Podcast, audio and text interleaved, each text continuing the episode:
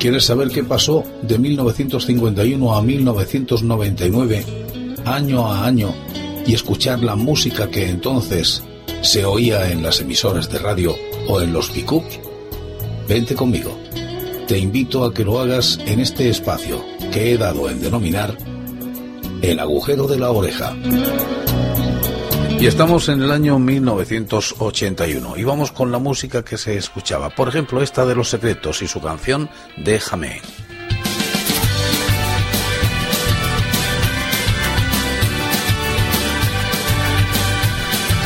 Los Secretos es un grupo de música pop rock español fundado en Madrid y que ha desarrollado su carrera desde los años 80 del siglo XX hasta la actualidad. Se les ha relacionado habitualmente con la movida madrileña, llegando incluso a realizarse documentales en Radio Televisión Española que dicen que esta comenzó con el renombrado concierto homenaje a Canito, aunque ellos han preferido siempre identificarse con los grupos surgidos bajo la influencia del New Wave británica. Su formación ha cambiado a lo largo de los años. En los primeros, los cambios fueron forzados por las sucesivas muertes de dos de sus baterías. El primero, Canito, en la época en la que el grupo aún se llamaba TOS, y después su sustituto, el también compositor y cantante Pedro A. Díaz, al que ficharon tras poner un anuncio en la emisora Onda 2 tras la muerte de Canito. Ambos eran compositores y cantantes, además de tocar la batería, y ambos tuvieron una gran influencia en el grupo. A lo largo de los años, el núcleo principal de los secretos fue el integrado por los hermanos Urquijo, Javier, solo al comienzo, Enrique hasta su muerte en 1999 y Álvaro en la primera época con tres LPs editados por Polidor. Posteriormente, Enrique y Álvaro junto a Jesús Redondo, Nacho Yes y Steve Jordan con la reunificación del grupo en 1986 y un mini LP y un LP editados en Twins. La formación actual se compone de Álvaro Urquijo, voz y guitarras, Ramón Arroyo, guitarras, Jesús Redondo, teclados, con Juanjo Ramos, bajo y Santi Fernández en la batería. Estos dos últimos músicos habituales del grupo, pero no miembros de hecho. Encuadrada en sus orígenes junto a otras bandas como Nacha Pop, Mamá y Trastos en el renovador movimiento de música popular que vino a llamarse Nueva Ola Madrileña, los secretos se han revelado a través de más de 30 años en activo y gracias a numerosas canciones consideradas clásicas, entre las que figuran este Déjame que suena, sobre un vidrio mojado, Quiero beber hasta perder el control y pero a tu lado, como una de las agrupaciones más importantes de la historia de la música pop rock española. Su época de mayor éxito profesional se dio en los años 90, cuando encadenaron los exitosos álbumes Adiós Tristeza y Cambio de Planes y posteriormente el recopilatorio Grandes Éxitos. Un momento muy delicado en su historia llegó en 1999 con la muerte de Enrique Urquijo, un duro golpe que sin embargo contribuyó a un renacer de la banda con la publicación del álbum Homenaje a tu lado en el año 2000, que contó con numerosas colaboraciones de artistas próximos al grupo. En 2002, Los Secretos regresaron con un nuevo álbum de estudio bajo el liderazgo de Álvaro Urquijo y desde entonces permanecen en activo, habiendo publicado otro disco de estudio, un recopilatorio en celebración de los 30 años del grupo y dos grabaciones en vivo.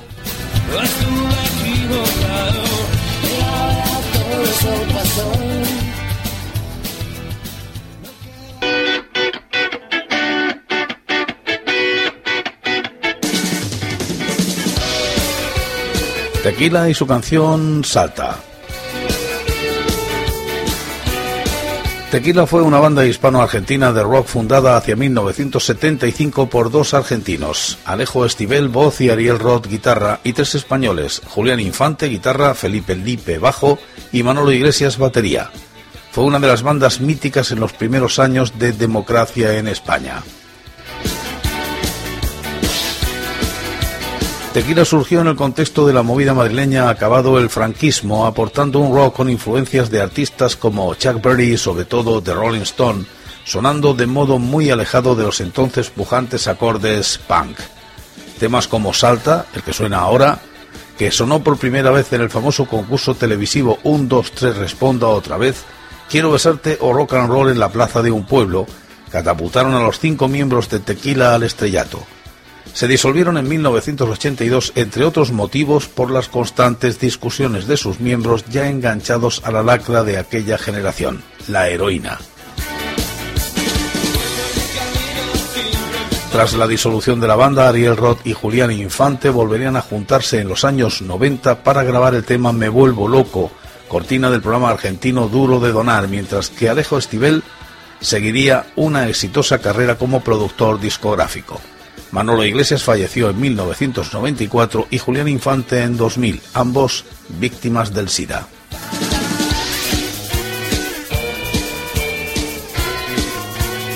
En 2008 los supervivientes de la banda, excepto Felipe Lipe, que declina salir de gira, se han reunido como Tequila, fichando a cuatro músicos más, Josu García, Mac Hernández, Daniel Griffin y Mauro Mieta.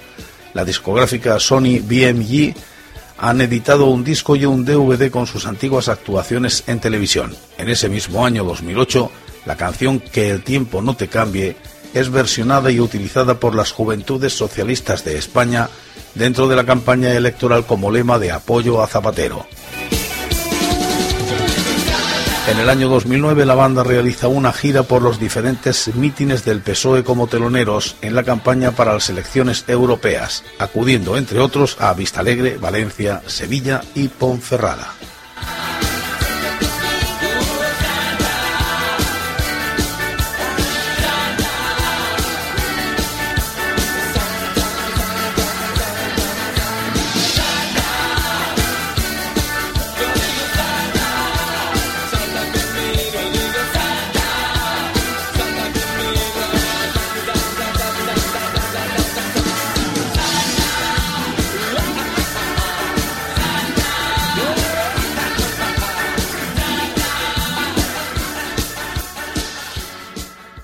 Y otra canción de éxito. Amor Mediterráneo de Bertín Osborne.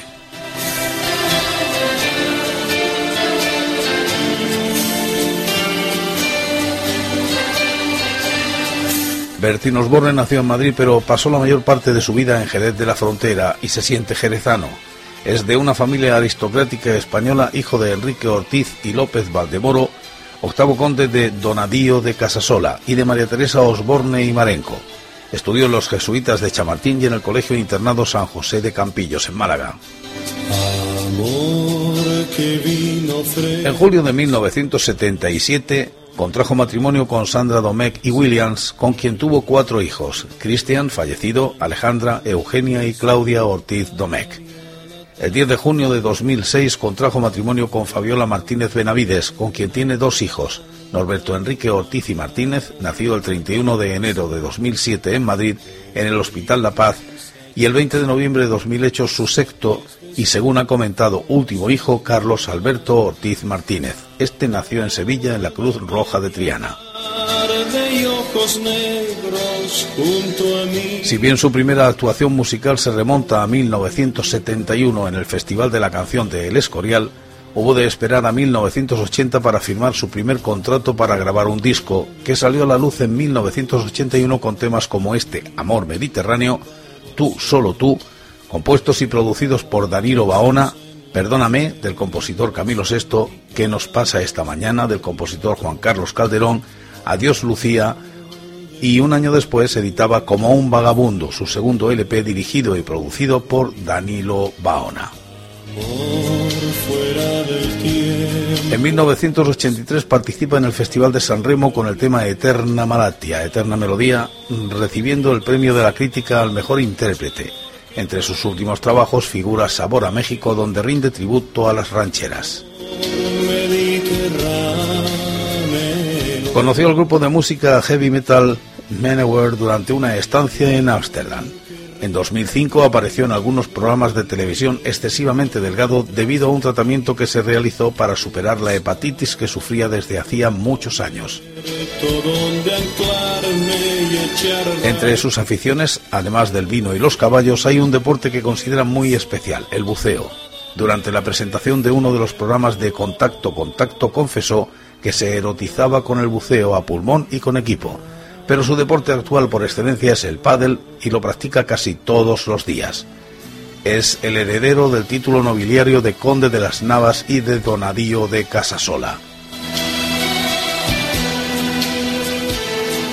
A mediados de 2009, Bertín creó una fundación con su nombre destinada a orientar e informar a otras familias con niños que sufren lesiones cerebrales en terapias hechas en casa y menos convencionales, pero altamente eficaces.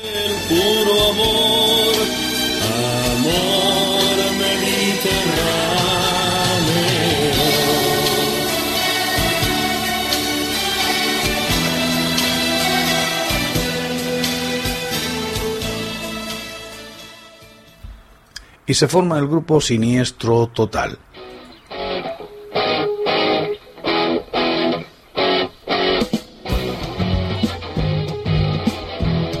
Siniestro Total es el nombre de un grupo gallego de música punk rock formado en Vigo, Galicia, en 1981 por Julián Hernández, Alberto Torrado, Miguel Costas y Germán Copini, aunque tras pasar por diversas formaciones actualmente está integrado por Julián Hernández, Javier Soto, Óscar G. Avendaño, Ángel González y Jorge Beltrán.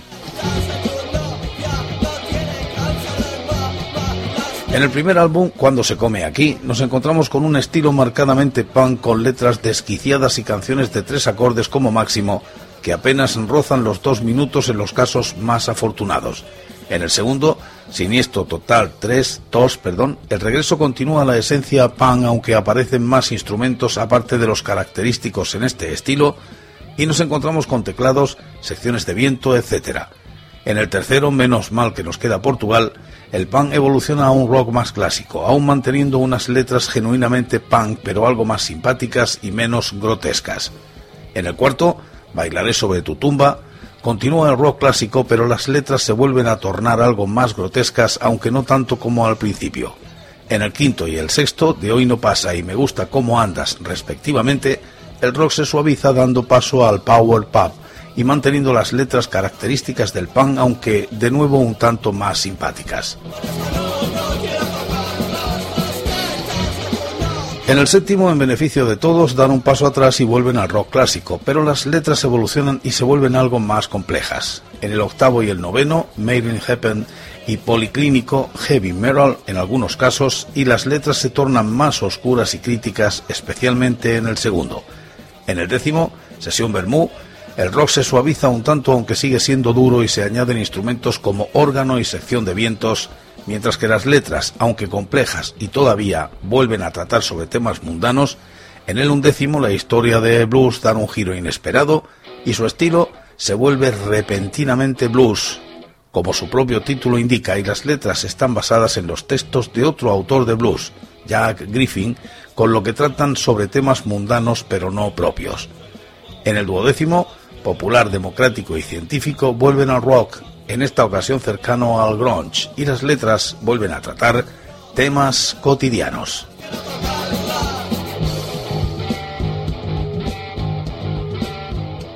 Y en el cine se estrenó, por ejemplo, El crack de José Luis García. Bueno, y ahora todos quietecitos, porque si no pinchamos al cerdo. Ayer se igual Dirigida por José Luis García con guion del propio José Luis y de Horacio Valcárcel con música de Jesús Gluck. La fotografía era de Manuel Rojas. Y el reparto, Alfredo Landa, María Casanova, José Bódalo, Manuel Tejada, Miguel Reyán, Manuel Lozano y Raúl Fraire. Es un actor estupendo. A mí me encanta. Productora Nickel Odeon 2 y Aquarius Film. Era un género de intriga, de cine negro. Sí, como en las películas, ya sabes. Un tipo Areta, un antiguo policía que trabaja como detective, recibe el encargo de encontrar a la hija de un empresario de Ponferrada. Gracias al novio descubre que la chica estaba embarazada y que huyó de casa porque su padre pretendía obligarla a abortar. A partir de ese momento, todos son presiones para que abandone el caso, pero Areta seguirá investigando.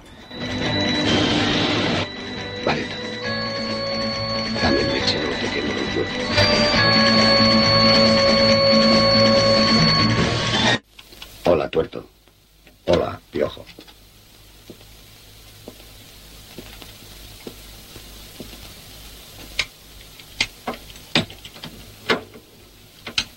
¿Cuándo vas a ponerte un ojo de cristal? Los he visto preciosos. No hagas caso. No se ve nada.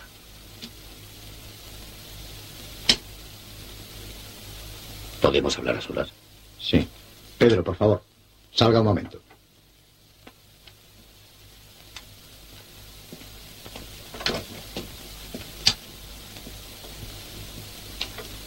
Sánchez, vengo a pedirte un favor. Necesito tu técnica.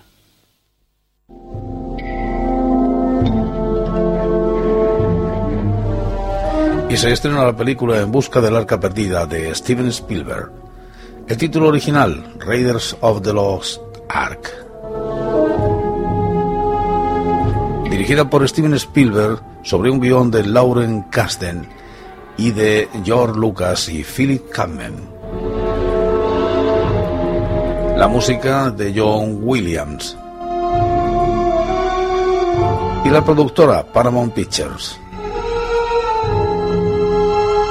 Obtuvo cuatro Oscar a la mejor dirección artística, al sonido, al montaje y a los efectos visuales. Tuvo ocho nominaciones.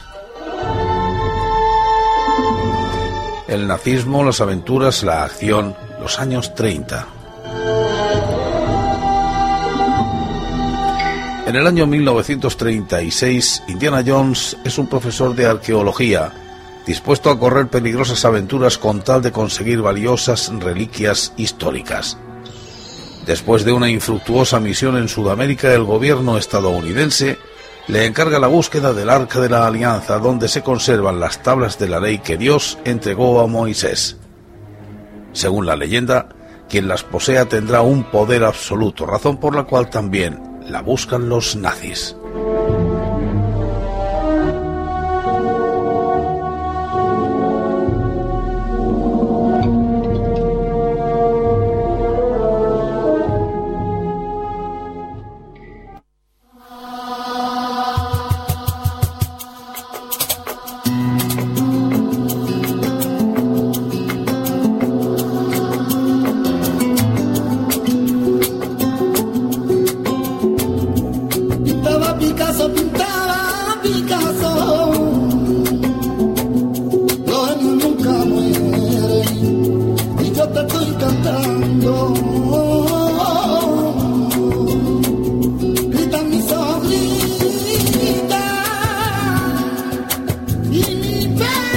Guernica de Picasso llega a España. Guernica es un famoso cuadro de Pablo Picasso, pintado en los meses de mayo y junio de 1937, cuyo título alude al bombardeo de Guernica, ocurrido el 26 de abril de dicho año durante la Guerra Civil Española.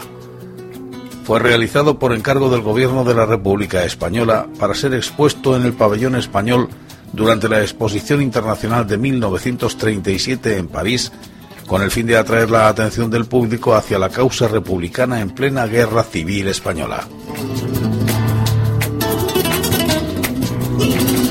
En la década de 1940, puesto que en España se había instaurado el régimen dictatorial del general Franco, Picasso optó por dejar que el cuadro fuese custodiado por el Museo de Arte Moderno de Nueva York aunque expresó su voluntad de que fuera devuelto a España cuando volviese al país la democracia.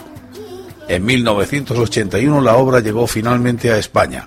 Se expuso al público primero en el Casón del Buen Retiro y luego desde 1992 en el Museo Reina Sofía de Madrid donde se encuentra en exhibición permanente. Su interpretación es objeto de polémica, pero su valor artístico está fuera de discusión no solo es considerado una de las obras más importantes del arte del siglo XX, sino que se ha convertido en un auténtico icono del siglo XX, símbolo de los terribles sufrimientos que la guerra infringe a los seres humanos. El propio, el propio Pablo Picasso dijo, no, la pintura no está hecha para decorar las habitaciones, es un instrumento de guerra ofensivo y defensivo contra el enemigo.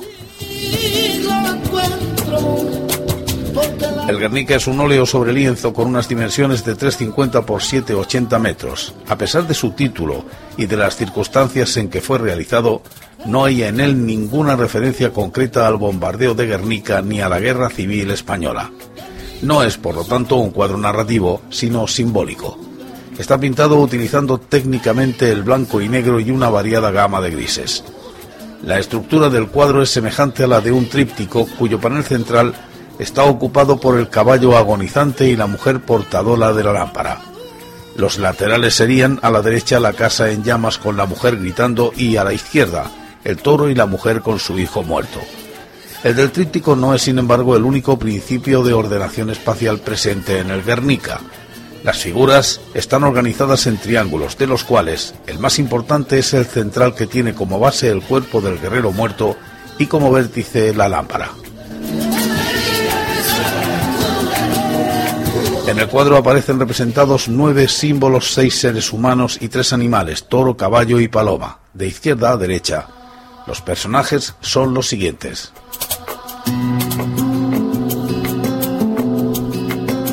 Toro. Aparece en la izquierda del cuadro con el cuerpo oscuro y la cabeza blanca.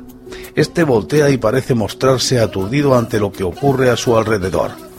Al ser preguntado sobre el simbolismo del toro, Picasso indicó que simbolizaba brutalidad y oscuridad. Se ha indicado también que la figura del toro, como en otros cuadros anteriores de Picasso, como la Minotauromaquia de 1935, puede ser en cierto modo un autorretrato del propio artista. Madre con hijo muerto. Se sitúa bajo el toro como protegida por él, con la cara vuelta hacia el cielo en un ademán o grito de dolor. Su lengua es afilada como un estilete y sus ojos tienen forma de lágrimas. Sostiene en sus brazos a su hijo ya muerto. Los ojos del niño carecen de pupilas ya que está muerto. El modelo iconográfico de esta figura es, según los críticos, la pietà, esto es, la representación habitual en el arte cristiano de la Virgen María sosteniendo en sus brazos a su hijo muerto. Según la muy discutida interpretación de Juan Larrea, el grupo madre-hijo simbolizaría a la ciudad de Madrid sitiada por las tropas de Franco. La paloma, situada entre el toro y el caballo a la altura de sus cabezas, no resulta visible a simple vista, pues, excepto por una franja de color blanco, es del mismo color que el fondo y únicamente está trazada su silueta. Tiene un ala caída y la cabeza vuelta hacia arriba con el pico abierto. Generalmente se ha considerado un símbolo de la paz rota. Guerrero muerto. En realidad solo aparecen los restos de la cabeza, brazo completo o antebrazo derecho y antebrazo izquierdo. Un brazo tiene la mano extendida. El otro sostiene una espada rota y una flor, que puede interpretarse como un rayo de esperanza dentro de ese panorama descorazonador.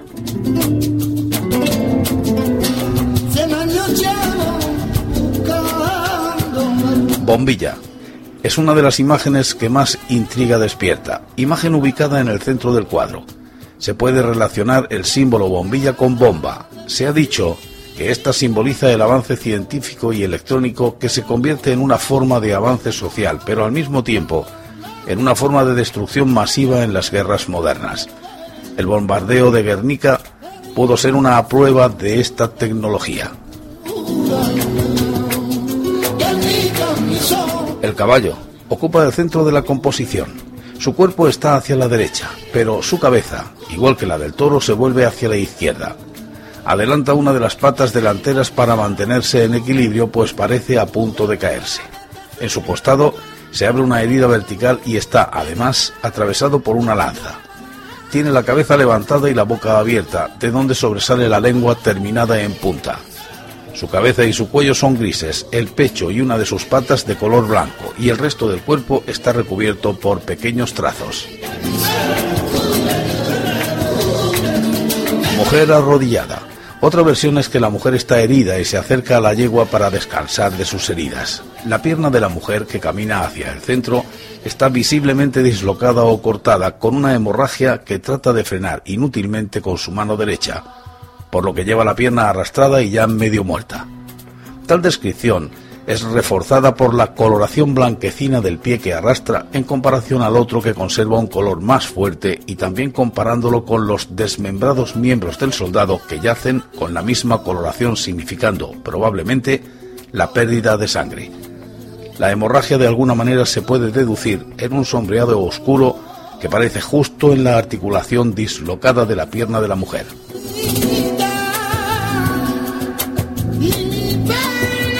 Mujer del Quinqué. Ilumina la estancia con una vela y avanza con la mirada perdida, como en un estado de shock. Esta mujer se interpreta como una alegoría fantasmagórica de la República. Tiene su otra mano aprisionándose el pecho justo entre sus dos senos que salen a relucir a través de la ventana. Casa en llamas. Además, Picasso logra resaltar la expresividad en la configuración de cada uno de los detalles de sus personajes a través de simples líneas. Hombre implorando. Un hombre mirando al cielo como rogando a los aviones que dejen de bombardear está inspirado en el cuadro de Goya Los fusilamientos del 3 de mayo. Es la forma artística de decir basta de guerras. Picasso fue siempre reacio a dar una explicación del significado del Guernica.